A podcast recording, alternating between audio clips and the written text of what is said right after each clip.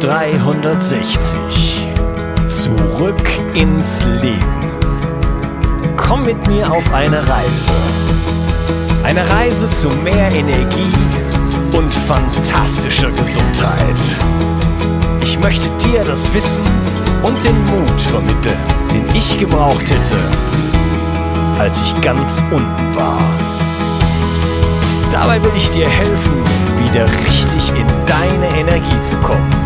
Zurück ins Leben. Hallo ihr Lieben und herzlich willkommen zu Bio 360 Zurück ins Leben. Silizium ist das zweithäufigste Element auf der Erde nach Sauerstoff. Es ist ein wesentlicher Bestandteil der lebenden Materie und ein zwingendes Element für den Menschen. Wir brauchen es für unser Bindegewebe, unsere Knochen und auch als Kofaktor für andere Nährstoffe. Welche Bedeutung es für dich konkret hat, wo es vorkommt, was passiert, wenn du davon zu wenig bekommst und vieles mehr erfährst du in dieser Episode. Mein heutiger Gast ist Dr. der Chemie, Vortragsredner und Kristallograph. Begrüße mit mir Dr. Bruno Kugel. Hallo Bruno. Hallo Unkas, freut mich sehr in deiner Show zu sein. Und ich freue mich auch. Und bevor wir auf dieses äh, spannende Thema kommen, äh, vielleicht kannst du dich mal kurz so ein bisschen vorstellen. Ja, ähm, ich, was soll ich zu mir noch viel sagen? Ich bin, ähm, habe irgendwann Chemie studiert vor längerer Zeit und habe dann äh, meine Diplomarbeit in Festkörperchemie auch gemacht. Also das waren schon Substanzen, die man aus heutiger Sicht so als Leichengifte bezeichnen würde. Ähm, und bin dann später in die Kristallographie gegangen, beziehungsweise habe dann Verbindungen ja erstmal kristallisiert aus Lösungen, aus Gasphase, aus ja, verschiedenen Sachen und habe äh, deren Struktur bestimmt und habe halt die Festkörpereigenschaften untersucht. Und so bin ich dann ähm, ja nach einigen Ausflügen in die Industrie ähm, wieder zum Silizium gekommen, als ich mich dann näher mit Nahrungsergänzungen und ähm, ja, Toxinen in Nahrung und auch Nahrungsergänzungen, äh, Lebensmittelzusatzstoffen und so weiter beschäftigt habe. Das ist auch schon relativ viele Jahre her und ist auch aus einer Situation raus entstanden, ähm, wo es mir mal nicht so gut ging. Es ist immer so ein bisschen schwierig, das mal zuzugeben, dass es auch Lebenssituationen gibt, in denen man nicht so gut klarkommt oder in denen man nicht so gut äh, sich zurechtfindet.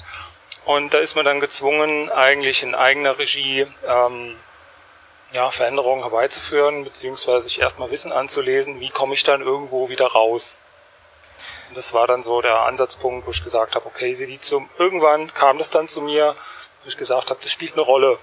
Welche, weiß ich nicht genau, aber allein aus der Tatsache heraus, dass es halt irgendwie der zweithäufigste, das zweithäufigste Element auf der Erdkruste ist, ähm, muss es eine Rolle spielen. ja, das sagst du so einfach. Äh, Habe ich gestern erst in einem anderen Interview noch äh, drüber gesprochen.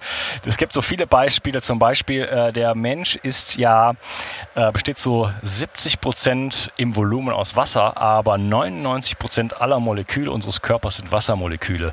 Und dennoch wird eigentlich ähm, so in der Biologie ähm, das Wasser komplett aus der Gleichung herausgenommen, weil man sagt, das, das, das hat keine Funktion. Und dann gibt es ja. da gibt es noch andere Beispiele für.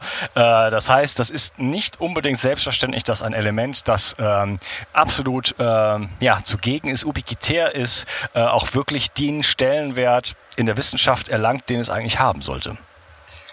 Ja, da hängen wahrscheinlich mehrere Sachen dran. Ähm, zum einen wird es gern so ein bisschen unter den Tisch gekehrt, weil es so oft vorkommt. Vielleicht haben wir das irgendwie nicht mehr so bewusst auf dem Schirm, wie wichtig das ist. Und da hängt halt äh, eine ganz besondere Eigenschaft vom Silizium dran, dass es zum, bis zum 300-fachen des Eigengewichts an Wasser speichern kann. Außerhalb unseres Körpers, aber auch innerhalb unseres Körpers. 300-fach? 300-fach. Mhm. Und äh, wenn man sich jetzt äh, vorstellt, wie du auch richtig sagst, dass 70 Prozent unseres Körpers aus Wasser bestehen, ähm, dann kann man vielleicht schon ahnen, dass Silizium irgendeine Rolle in unserem Körper spielen muss. Ja, okay. Vielleicht können wir an der Stelle, bevor wir jetzt wirklich dann auf das Thema eingehen, ähm, schon mal die ganze Podcast-Episode zusammenfassen. Ich weiß nicht, ob du, äh, ob dir das gelingt. Wir wollen es mal probieren. Äh, wenn du, sagen wir mal, eine Minute Zeit hättest, um mir das ganze Thema zu erklären, ähm, was ist es, wofür brauche ich es und was passiert, wenn ich es nicht habe. Wie machst du das in drei bis vier Sätzen? Ähm, in drei bis vier Sätzen. Ganz, ganz schwierig. Ähm, ja, erstmal so ein Abriss, was ist, äh, was ist Silizium als Element? Wie kommt es in unserer Umwelt vor? Relevant für uns?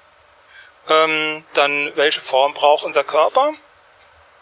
Ähm, ja, was, was brauchen wir da für eine, ja, für eine Teilchenform, Löslichkeit, ähm, die chemische Zusammenhänge. Ähm, dann, wie kommt oder wo kommt Silizium in unserem Körper vor, dass es einfach passt, also dass wir genau das kriegen, was wir brauchen. Ähm, welche Funktion hat Silizium für uns? Da kann man dann auf bestimmte Organfunktionen eingehen und wofür man dann Silizium braucht, in welcher Situation. Ähm, dann kann man vielleicht nur so die Mangelzustände ähm, rausfinden. Da habe ich also allgemein sehr über Vitalstoffe gelernt, wo ich dann gesagt habe, was passiert eigentlich bei einem Mangel und kann ich das überdosieren? Was passiert dann? Ähm, dann, äh, ja, wie kommen wir damit in Verbindung? Also kriegen wir genug über die Nahrung? Ist es in der richtigen Form oder müssen wir zeitweise supplementieren? In der heutigen Welt ist es immer so ein Thema. Ähm, gegebenenfalls wann und wie und wie viel brauchen wir davon? Ähm, und dann halt irgendwie weitere äh, Funktionen beziehungsweise weitere Fragen, die sich daraus ergeben, zum Beispiel Elektrosmog oder ähm, ja, ja, okay. Das war jetzt so ein bisschen ähm, Inhaltsverzeichnis. Mhm. Mir war es eigentlich, ich hatte dich nach einer Zusammenfassung gefragt, was ist, was ist so das eine Ding, warum du denkst, die Leute so müssen was darüber wissen über Silizium? Ähm, ist das jetzt eine persönliche Einschätzung oder ja, so eine? Genau, was denkst du, was würdest du, wenn du nur eine einzige Sache jemand sagen könntest, deswegen solltest du dich um Silizium kümmern, was, was ähm, wäre das? Ganz einfach, weil es eine essentiell wichtige und nicht ersetzbare Funktion für unser Kollagen hat, für unser Bindegewebe hat. Okay, damit haben wir ja schon äh, mindestens alle Frauen sofort äh, motiviert. Ja, das ja. ist auch das, das Element, was schön macht, wenn man so will. Also für alle Frauen, die da mithören und sich ein Bild machen wollen, ähm, es gibt also regelmäßige, beziehungsweise ja, regelmäßige Studien, die man gemacht hat in regelmäßigen Abständen, wo man festgestellt hat, bei regelmäßiger Einnahme von Kieselerde früher oder Kieselgel ähm, macht es eine schönere Haut. Wobei, da muss man auch nochmal differenzieren, in welche Form. Okay, das, ich meine, das soll jetzt nicht die Basis für unser Gespräch sein, wie bekomme ich eine zu schönere Haut, aber äh, das sind natürlich schon so Motivationsfaktoren zu sagen, okay, äh, warum sollte ich mich eigentlich mit dem Thema Silizium beschäftigen? Warum sollte ich mich vielleicht mit dem Thema Knochenbrühe beschäftigen? Ja, weil da gibt es eine Menge zu holen und das ist ein Aspekt davon und wir werden natürlich auf die anderen auch noch eingehen. Dann lass uns jetzt gleich losstarten und äh, fangen natürlich wie immer vorne an. Was ist überhaupt Silizium und welche Bedeutung hat es für unseren Körper? Ja, Silizium ist, äh, wie gesagt, das zweithäufigste Element der Erdkruste, ähm, kommt vor allen Dingen als Silikate vor oder als äh, Kieselsäure. Das heißt, es ist auch irgendwo in Wasser ausgeschwemmt, wenn man jetzt zum Beispiel von den, vom Mineralwasser ausgeht, wenn man von bestimmten Gesteinen ausgeht, wo halt Regen durchfällt, ähm, dann mineralisiert sich das automatisch auch mit Silizium. Wenn wir überlegen, es gibt Kieselalgen da draußen, es gibt Korallenriffe, ähm, das zeigt also, dass Lebewesen allgemein sehr viel mit äh, Silizium zu tun haben mussten eigentlich. Und ähm, ja, das dann muss man sich dann fragen, ja, was, was, was hat das für eine Bedeutung für den Menschen? Ähm, wie nehmen wir es auf und welchen, welchen Weg nimmt das und äh, was passiert dabei? Also was, welchen Einfluss oder wie interagieren wir damit? So können wir es vielleicht am besten sagen. Ja. ähm, du hast jetzt gerade Wasser erwähnt. Äh, heißt das, dass ich Silizium bereits in meinem Trinkwasser habe oder in meinem äh, Mineralwasser oder in meinem Quellwasser? Ähm, theoretisch ja, sollte es eigentlich. Das Problem, was wir heute leider haben, ist, dass ähm, lösliche Siliziumverbindungen so im Grundwasser nicht mehr vorkommen wie früher. Es sei denn, es ist zum Beispiel eine Insel wie Silizium oder Balearen oder wie auch immer, also wo, wo äh, Vulkanismus ist. Ähm, auf Fuerteventura oder auf Teneriffa wird es wahrscheinlich eher ähm, mineralienreiches Wasser geben. Oder wenn wir hier zum Beispiel in die Eifel gehen, die Vulkaneifel, da sind auch einige Mineralwässer, die sind recht siliziumhaltig. Äh, das heißt, ich nehme das automatisch auch mit der, mit der Nahrung schon auf, ja, und auch mit, mit dem Wasser, beziehungsweise mit Trinkwasser, beziehungsweise mit Mineralwasser. Ähm, durch die Ausbeutung der Böden, was heute leider äh, immer mehr zunimmt, ähm, haben wir natürlich eine Verarmung an Silizium. Und das kann so in dem Profil, wie äh, der Boden es eigentlich braucht, um Humus zu bilden, nicht nachgebildet werden. Ja, da, da, da möchte ich gleich mal des Teufels Advokat spielen. Äh, wenn es das zweithäufigste Element der Erde ist, dann kann es ja so schlimm eigentlich nicht sein. äh, da muss ich es ja trotzdem überall noch finden, oder? Wenn du sagst, es ist sogar im Guter. Wasser ent, äh, enthalten, was kümmern mich dann die Äcker? Äh, guter Einwand. Ähm, da muss man halt schauen, ist es in der richtigen Form? Also wenn ich einen Quarz habe oder einen Quarzstein und lege den in Wasser und schaue, wie viel Silizium sich dabei löst, dann werde ich wahrscheinlich feststellen, naja, das ist ziemlich wenig. Wenn ich das aber fein male, da spielt dann der pH-Wert eine Rolle, also wie sauer ist es in dem Fall, dann wird sich eventuell ein bisschen Silizium rauslösen.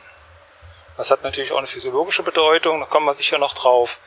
Ähm, wenn wir, ja, also zum Beispiel die, die Gesteinsgröße oder die, Korn, die Korngröße des Gesteins macht, spielt eine Riesenrolle, der pH-Wert spielt eine Riesenrolle, eventuell die Form der ähm, Gesteinsformation, die genaue Zusammensetzung spielt eine Rolle.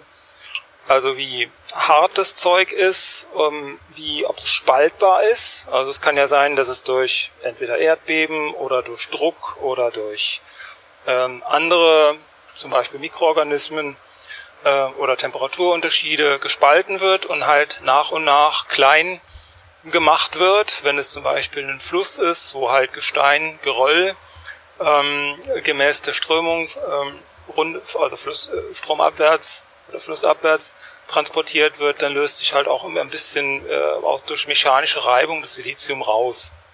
Ja, ich, was ich jetzt so da raushöre, äh, ist, dass wir möglicherweise sehr, sehr viel Silizium auf der Erde haben, aber nicht unbedingt in der Form, die jetzt äh, für den Menschen äh, aufnehmbar wäre, sondern einfach in viel zu gro äh, ja, grobstofflicher Form und wir einfach eine ganz bestimmte äh, Strukturgrößen auch brauchen und bestimmte Eigenschaften noch, ähm, damit wir das überhaupt aufnehmen können, richtig? Ja, ganz genau. Also das braucht äh, eine bestimmte Größe, das darf nicht viel größer sein, sonst findet es einfach den Weg nicht in unseren Körper.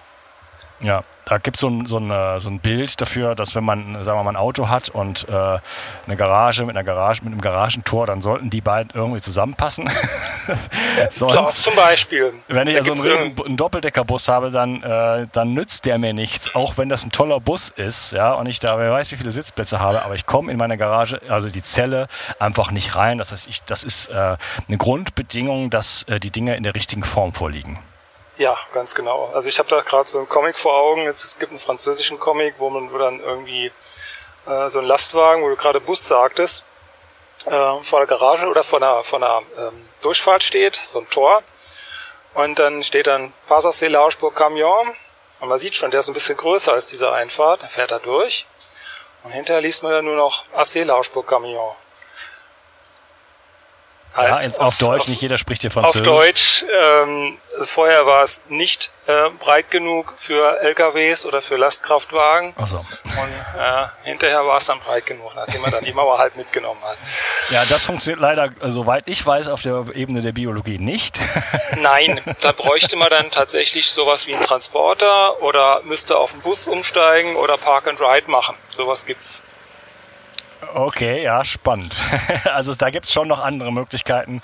Äh, ich denke jetzt gerade auch zum Beispiel an äh, DMSO, wo wir eine Episode hatten, äh, was auch so ein Mittel sein kann, um bestimmte Substanzen zumindest an Ort und Stelle zu bekommen. Ja, das ist wie ein Taxi für was anderes. Also DMSO ist Taxi, zum Beispiel um Magnesium in den Körper zu bekommen. Das ist sehr, sehr spannend. Und jetzt könnte ich mir vorstellen, ähm, wo du gerade DMSO erwähnt hattest und den Hartmut Fischer, ähm, ich hatte mit ihm kurz hin und her geschrieben, nachdem ich dann äh, diese Episode bei, bei euch gehört hatte. Und habe dann gefragt, ja, wie ist das eigentlich mit DMSO und Silit und Kieselsäure? Gibt es da Erfahrungswerte? kann das irgendwie über die Haut dann besser aufgenommen werden? Ähm, er wusste es nicht genau, er geht aber davon aus, dass es durchaus möglich ist und man sollte es einfach mal probieren. Ja, äh, da stellt sich jetzt vielleicht die Frage, wenn ich sowas probieren möchte, ähm, wie kann ich das so ein bisschen dingbar machen? Also fangen wir mal da an. Was ist denn ein Mangel an Silizium? Wie macht sich das bei mir bemerkbar und wie kann, ich, kann man sowas auch messen? Ähm, fangen wir mal mit der Beobachtung messen, an. Messen ist schwierig. Also wenn ich irgendwie eine fahle Haut habe oder eine faltige Haut oder das sieht alt und grau aus und nicht mehr lebendig. Ähm, wenn ich eine Osteoporose habe, da schreit natürlich jeder Vitamin D3 und Calcium und Magnesium, das ist alles richtig, aber Silizium spielt da auch eine Rolle. Ähm, wenn ich brüchige Zähne habe, wenn ich also, äh, weiß ich nicht, also Kollagen, überall, wo im Körper Kollagen ist, man kann natürlich jetzt Knochendichte messen und sagen, okay, Osteoporose, dann kann man die üblichen Verdächtigen durchgehen. Ähm, das sind alles so innerhalb gewisser Schranken. Wenn dann der Vitamin D-Wert unter einem bestimmten Wert fällt, kann ich sagen, okay, da ist ein Vitamin D-Mangel, deswegen hast du möglicherweise Osteoporose oder ist ein Magnesiummangel oder ist irgendwas anderes. Die Mineralisierung der Knochen stimmt nicht mehr. Ähm, ja, messen ist relativ schwierig, also dass man das wirklich dem Silizium so eindeutig zuordnen kann. Also ich kann mir jetzt nicht ein Stück von äh, Haut rausreißen oder einen Fingernagel ins Labor schicken und äh, die sagen mir dann, ja, sie haben so und so viel äh, Prozent Silizium in ihrem Körper und sie bewegen sich außerhalb der, ähm, der Norm. Also was man jetzt machen kann, ist äh, natürlich, dass man äh, eine Haarprobe ins Labor gibt und lässt die auf den Siliziumgehalt untersuchen. Das geht sicherlich. Dann kriegt man raus, wie hoch der Gehalt ist. Also wir haben einen Bedarf von ja, 40 bis 50 Milligramm. Ähm, wir füttern über die Nahrung teilweise weniger nach. Das heißt, es ist mittelfristig und wir haben einen erhöhten Verbrauch vor allen Dingen. Ähm, und das mit Silizium ist eigentlich so ein Überlaufventil. Wenn es die richtige lösliche Form hat, ähm, dann scheidet die Niere das relativ schnell wieder aus. Natürlich über andere, wie soll ich jetzt sagen, ähm, nicht Entgiftungsmöglichkeiten, wie heißt das andere, wo man dann wirklich sagt, okay, totes Material, also Hautschuppen, Haare, ähm, Nägel und so weiter. Darüber werden wir Silizium los, ganz automatisch. Auch natürlich über den Hahn, auch über den Stuhl ein bisschen. Ähm, aber vorwiegend über die Niere halt und über die ableitenden Harnwege dann. Ähm, ja, messen ist dann diesbezüglich auch schwierig. Das ist genauso schwierig wie äh, Schwermetalle zu messen, weil alles, was ich messe, kommt aus bestimmten Organsystemen und möglicherweise nicht ähm, aus dem Bindegewebe, wo es am meisten gebraucht wird. Und beim Silizium ist es halt so, dass wir sehr viel unterschiedliche Gehalte in unterschiedlichen Organen brauchen. Silizium braucht man zum Beispiel als, als also wenn Wachstum da ist, wenn die Knochen wachsen, in der Zone des, da wo das Wachstum am größten ist, brauchen wir am meisten Silizium. Das hat man rausgefunden. Ja, wenn ich das jetzt schon nicht, äh, nicht messen kann, wie sieht's denn, gibt's irgendwelche Art von Untersuchung? Also man könnte ja vielleicht eine Autopsie machen, aber wer will schon sterben, um sein Siliziumgehalt äh, zu kennen. Aber gibt's denn vielleicht äh, doch irgendeine Art von Studien oder wissenschaftliches Material, was darauf äh, ja hinweist? Wie sieht das denn der, der die Siliziumversorgung so in Deutschland oder vielleicht auch weltweit überhaupt aus? Haben wir da äh, überhaupt ein Problem oder ist alles, alles äh, super? Ähm schwierig zu sagen. Ähm, sicherlich da, wo viel Industrie ist und wo ähm, viel Elektro-Smog ist, sage ich jetzt mal, ähm, ist der Bedarf sicherlich etwas höher. Ähm, da, wo mineralarme Böden sind oder wo, ähm, ja, ich weiß jetzt nicht, ob das in der Wüste möglicherweise auch der Fall ist, wo der Sand dann nicht so feinkörnig ist. Normalerweise kommt Silizium vor wie Sand am Meer, könnte man sagen. Ähm, hm, müsste ich müsste ich mal fragen, wie das oder ja, müsste ich mich mal, mal richtig schlau machen, wie viel Silizium da ähm, auch von, von unterschiedlichen, also es gibt ja weiße, es gibt verschiedenfarbige Menschen, ob die alle gleich viel Silizium verbrauchen, ob die unterschiedlich viel Silizium verbrauchen, ähm, das ist relativ schwer. Also jetzt über Ja, wie, wie Mitteleuropäer oder die Europäer? Mit, mit, mit, dir und mir aus. Wie groß ist denn die Wahrscheinlichkeit, dass ich ein, habe ich, also haben wir überhaupt einen Mangel daran? Das ist meine Grundfrage. Oder ist das alles in Ordnung? Also ich würde sagen, tendenziell haben wir eher zu wenig. Ganz einfach, weil wir ähm, heute sehr viel verarbeitetes Essen haben. Also normalerweise haben wir so 1,5 Gramm im Körper und das verteilt sich auf verschiedene Organe. Und zwar die, die am elastischsten sind, die haben am meisten. Also unsere Aorta, unsere Arterien, unsere Lungen, Zwerchfell, Bindegewebe, Muskelgewebe, überall da, wo es Kollagen gibt, wo irgendwas fest und elastisch sein muss, wie bei Gräsern zum Beispiel. Also wenn ich jetzt irgendwie ähm, einen Bambus nehme, un unwahrscheinlich biegsam, hat sehr viel Silizium, ähm, ist auch fest. Wenn man Bambus dann versucht abzubrechen, das gelingt nicht so schnell, wenn der in der Wachstumsphase ist. Der ist unglaublich biegsam. Oder eine Weide auch wahrscheinlich. Oder Gras wiegt sich im Wind, bricht nicht ab. Getreide bricht auch nicht ab. Das sind auch alles Gräser. Aber wenn wir jetzt zum Beispiel sagen, ja, wir essen Popcorn oder wir essen Brot oder wir essen andere Dinge. Normalerweise hat das alles sehr viel Weizen.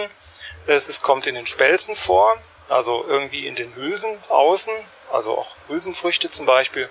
Ähm, wir entfernen das Silizium und wir machen da draußen verarbeitetes Lebensmittel und dann ja, futtern wir das und dann ist aber kein Silizium mehr drin. Und äh, das ist, so kommt dann einfach die paradoxe Situation, sage ich jetzt mal, zustande, dass wir eigentlich oder ja, schon fast zu wenig haben. Das kommt dann wieder wegen intensiver Landwirtschaft und so weiter. Wenn der Mais 2,50 Meter hoch wird, zweimal im Jahr oder dreimal im Jahr, äh, und der Raps dann noch, das sind alles energieintensive Pflanzen, und noch Getreide angebaut wird und dann wird zwar gedüngt mit Magnesium äh, oder NPK, also Stickstoff, Phosphor, Kalium und vielleicht noch Magnesium und Silizium fällt dann hinten runter. Und äh, wenn das dann in der Pflanze naturgemäß drin wäre, dann in den Hülsen, die werden aber abgemacht und dann wird äh, Brot daraus gemacht meinetwegen oder Mehl oder sonst irgendwas. Und äh, dann ist das Silizium draußen. Und wenn wir das dann futtern, können wir sagen, naja, eigentlich nehmen wir zu wenig Silizium zu uns. Ja, okay, das ist jetzt ja, so, so, so Indizien, sage ich jetzt mal, oder eine Hypothese. Äh, mhm. Natürlich sieht man das bei anderen äh, Mineralien wie zum Beispiel Selenium, aber auch so ungefähr bei allem anderen, äh, dass die Art von Landwirtschaft, die wir heutzutage so leider flächendeckend betreiben, also wie zum Beispiel mit diesem MPK-Dünger, den du angesprochen hast, wir also das Minimum aufbringen, äh, was macht, dass die Pflanze wieder nur noch wächst, ja, aber mhm. das natürliche Gleichgewicht dieser ähm, mehreren äh, Dutzend Mineralstoffe, die wir haben und die wir natürlich alle brauchen in verschiedenen Konzentrationen, die sich, äh, oh Wunders, in nat ganz natürlichen ähm, ähm, Produkten, sag ich jetzt mal, ist das, das falsche Wort, also in ganz natürlichen Nahrungsmitteln äh, auch im, immer in den richtigen, äh, in der richtigen Balance befinden Ähm, das haben wir jetzt also nicht mehr in diesen, in diesen ja, neumodischen Produkten, wie zum Beispiel Hybridweizen. Und deswegen kann man zumindest vermuten, dass da einfach einiges im Argen liegt und das äh, mit Silizium dann wahrscheinlich nicht anders aussieht. Es sei denn, äh, wir hätten jetzt großartige andere Quellen, die mehr als ausreichend sind, wie jetzt zum Beispiel das Wasser. Ja, auf jeden Fall. Also wenn wir jetzt äh, sagen, nur den, das ist zwar ein bisschen ähm, ja, schwierig, da nur das Silizium äh, als alleinigen Mineralstoff anzugucken und zu sagen, okay, ich trinke jetzt das Mineralwasser, weil es viel Silizium enthält. Oder ich esse diese Pekannüsse oder ähm, wie heißen die anderen? Ähm, die viel Selen haben, Paranüsse. Paranüsse. Äh, nur deswegen, weil sie viel Selen haben. Äh, die haben dann zwar viel Selen, ja, die haben aber auch viel Kobalt und viel Nickel und viel möglicherweise andere Schwermetalle. Ähm, und dann Radium. ist die Frage, ob ich mhm. mir zum Beispiel, ja, ich auf die unangenehmeren will ich gar nicht mit, mit eingehen. Äh, das, das ist so ein bisschen schwierig. Ähm, ja, also das, ähm,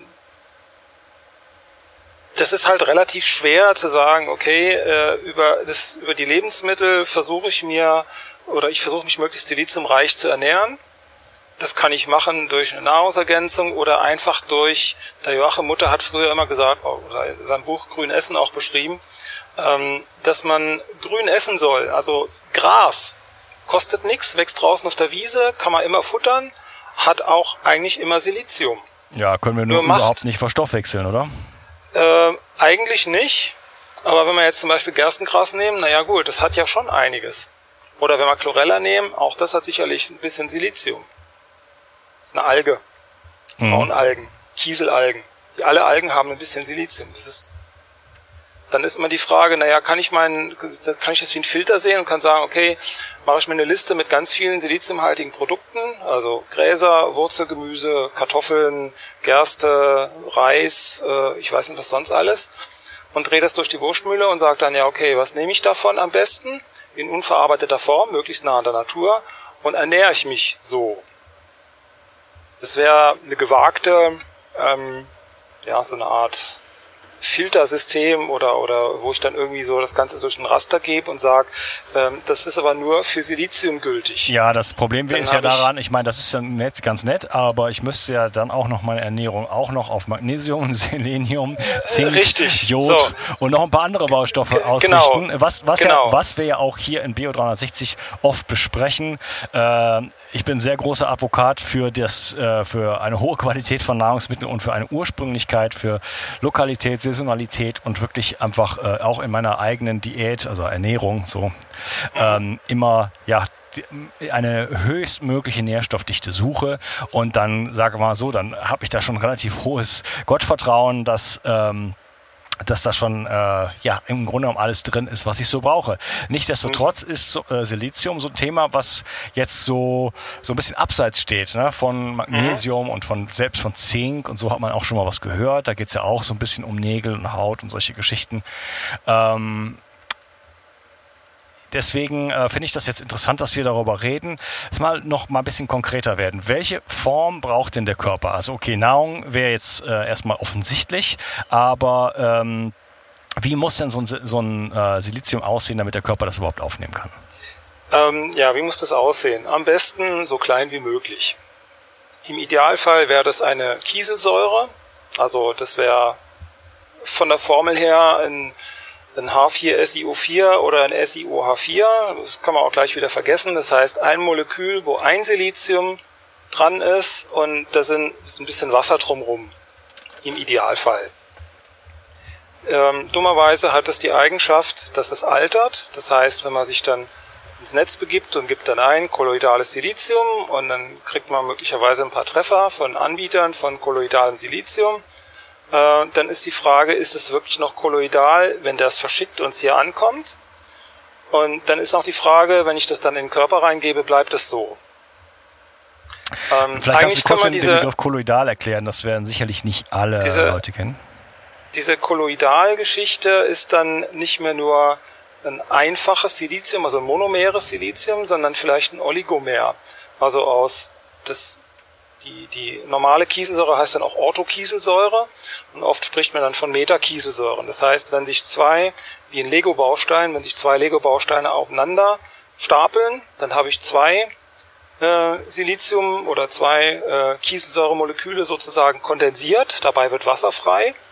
Ähm, und dann kann ich dann äh, sukzessive so ein Gebäude bauen aus Silizium was dann meinetwegen, das muss kein Gebäude sein, es kann dann äh, eine Kette sein oder es können Ringe sein oder es kann eine dreidimensionale Geschichte sein. Ähm, aber insgesamt muss es so beschaffen sein, dass es die Darmwand noch ähm, durchdringen kann und von da aufgenommen werden kann. Ja, kolloidal ist mir so, so, als Begriff auch bekannt, so als so eine Art, ich das jetzt mal einfach beschreiben darf, dass die Teilchen äh, so sind, in einem Zustand sich befinden, dass sie weder sinken noch steigen in einer äh, ja, Lösung. Ja, also dass sie schweben, wenn man so will. Das sind genau. Schwebstoffe. Und äh, die sind dann so groß, dass sie, ja, äh, dass es keine Nanoteilchen sind, aber so, naja, kurz davor, sagen wir mal. Also ja, so. Einen guten Begriff, den du da gerade, gerade in die Runde geworfen hast. Äh, mhm. Wie sieht's denn mit Nano aus? Brauche ich jetzt Nano-Kieselsäure oder ist das, geht dann der Schuss wieder nach hinten los? Denn bei Nano ähm, hört man ja ähm, auch viel Negatives.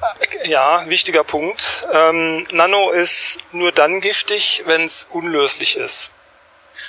Ähm, wenn man zum Beispiel die ganzen, ähm, ja, äh, fällt mir gerade ein, die ganzen äh, Akkumaterialien für einen Autobau zum Beispiel sehen, das ist meistens Nanomaterial. Das ist NMC-Material, wo dann irgendwie Nickel, Mangan, Kobalt, wie auch immer. Ähm, da sind die Teilchen erstmal unlöslich und äh, im Nanobereich. Das heißt, das ist absehbar schon nicht gut für uns.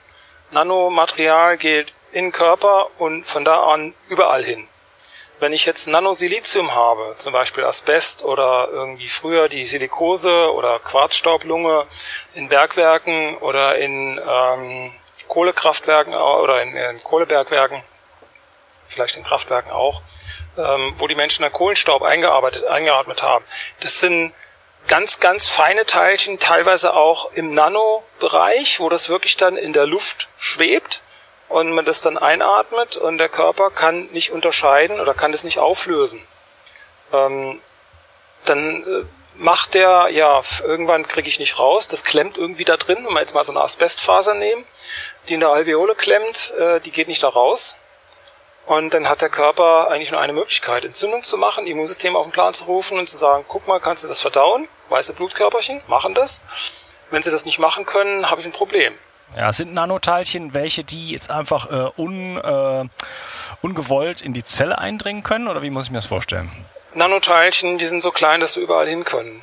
Also ja. wir haben normalerweise Zellverbände, die sind riesengroß. Also von Proteinen, von Kohlenhydraten, von Fetten, von äh, ja, Intermediaten dazwischen, also zum Beispiel Fett und Eiweiß, ähm, kann ja auch eine Verbindung machen, das nennt sich dann Lipoprotein oder Zucker und Fett kann auch äh, Verbindung machen, das ist ein Glykolipid und so weiter. Das sind also alles Makromoleküle. Die können äh, natürlich auch mit Nanomaterial wechselwirken, aber werden das in aller Regel so schnell nicht tun, jedenfalls nicht im Sinne von äh, der Sache, dass zum Beispiel eine Zellmembran oder irgendwie eine Wand vom Blutkörperchen oder, oder eine Arterien oder eine Aderwand oder sonst irgendwie eine Nervenzellgeschichte, äh, dass es eine Barriere für die stellt, darstellt. Das kommt überall hin. Das kann die Blut-Hirn-Schranke überwinden. Das geht überall hin in den Körper. Also man hat tatsächlich nachgewiesen, auch anhand von radioaktiv markierten ähm, ähm, Elementen, Nanomaterial, dass es überall im Körper nachweisbar ist. Das findet ja, sich überall. Okay, und das ist natürlich eine große Gefahr, denn es gibt natürlich Dinge, die wollen wir zum Beispiel in unserem Gehirn nicht haben. Äh, ich, ich traue mich eigentlich nicht, es ist fast nicht anzusprechen, aber wir haben es heutzutage mit viel nanoisiertem Aluminiumhydroxid zu tun, was uns äh, auf den Kopf äh, äh, regnet Rieselt. sozusagen. Ja, und, also man muss, man muss natürlich auch sagen, ähm, bei dem Nanomaterial, wenn ich eine Lösung habe, und gerade beim Aluminium ist so, dass sich ein Aluminium mit sechs Wassern umgibt und dann ist es auch Nanomaterial sozusagen. Das heißt, jedes lösliche Material ist automatisch auch irgendwo Nanomaterial. Wenn es keine Reaktivität hat, so wie beim Silizium, dass es dann direkt zu diesen Kiesel Kieselsäuren wirkt, dass es sich dann stapelt, wie mit den Lego-Bausteinen beschrieben. Ähm, beim Aluminium ist halt so, dass es erstmal solo bleibt, und wenn der pH nicht, pH-Wert nicht allzu sehr steigt, deswegen ist es auch so ungesund, wenn man Silizium im sauren Milieu hat, dann ist es nämlich besonders löslich. Es löst sich relativ leicht in Säuren. Ähm, dass der Körper das, oder das erstmal oxidiert und dass der Körper das aufnehmen kann.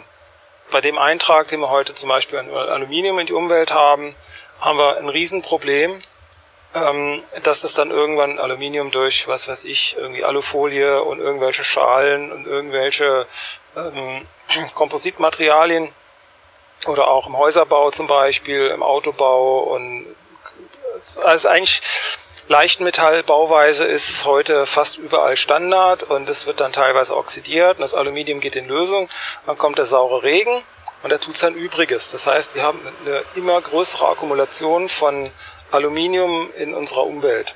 Und das ist ein Problem. Mhm, okay. So, ähm, ich würde an dieser Stelle den Podcast gerne unterteilen und dann in einem zweiten Teil äh, gerne weitermachen. Ich würde dann sagen, äh, versuchen dann nochmal so ein bisschen kurz drüber zu gehen, was ist jetzt wirklich äh, die Funktion von Silizium im Körper, nochmal so ein bisschen die Eigenschaften durchzugehen und ähm, nochmal vielleicht so ein bisschen zu beleuchten, was, was sind Mangelzustände, wie kann ich sie wirklich ähm, erkennen und dann wirklich dann auf den praktischen Aspekte zu kommen. Wie kriege ich jetzt wirklich Silizium wieder in ausreichender Form äh, in meinen Körper rein und äh, was sind da gute Wege? Ich danke dir erstmal, Bruno, dass du heute dabei warst und wir sprechen uns im nächsten Teil. Mach's gut. Ciao. Ja, super. Vielen Dank. Tschüss. Ich möchte dir etwas schenken. Und zwar habe ich dir einen Audiokurs aufgenommen, wo ich dich in sieben Schritten zu mehr Energie und fantastischer Gesundheit führe. Das Einzige, was du tun musst, ist unten in der Description auf den Link zu klicken, dich dort einzutragen und dann bekommst du von mir kostenfrei diesen Audiokurs nach Hause geliefert. Wenn du das Gefühl hast, dass ich heute deinen Tag ein bisschen schöner gemacht habe, dann möchte ich dich einladen, auch meinen Tag etwas zu verschönern und auf iTunes zu gehen und für mich dort eine 5-Sterne-Bewertung und eine Rezension zu hinterlassen. Da würde ich mich riesig freuen und ich wünsche dir einen wunderschönen Tag. Bis dann, dein Onkas. Ciao. Bio 360 Zurück ins Leben. Komm mit mir auf eine Reise. Eine Reise zu mehr Energie und fantastischer Gesundheit. Ich möchte dir das Wissen und den Mut vermitteln, den ich gebraucht hätte, als ich ganz unten war. Dabei will ich dir helfen, wieder richtig in deine Energie zu kommen. Zurück ins Leben.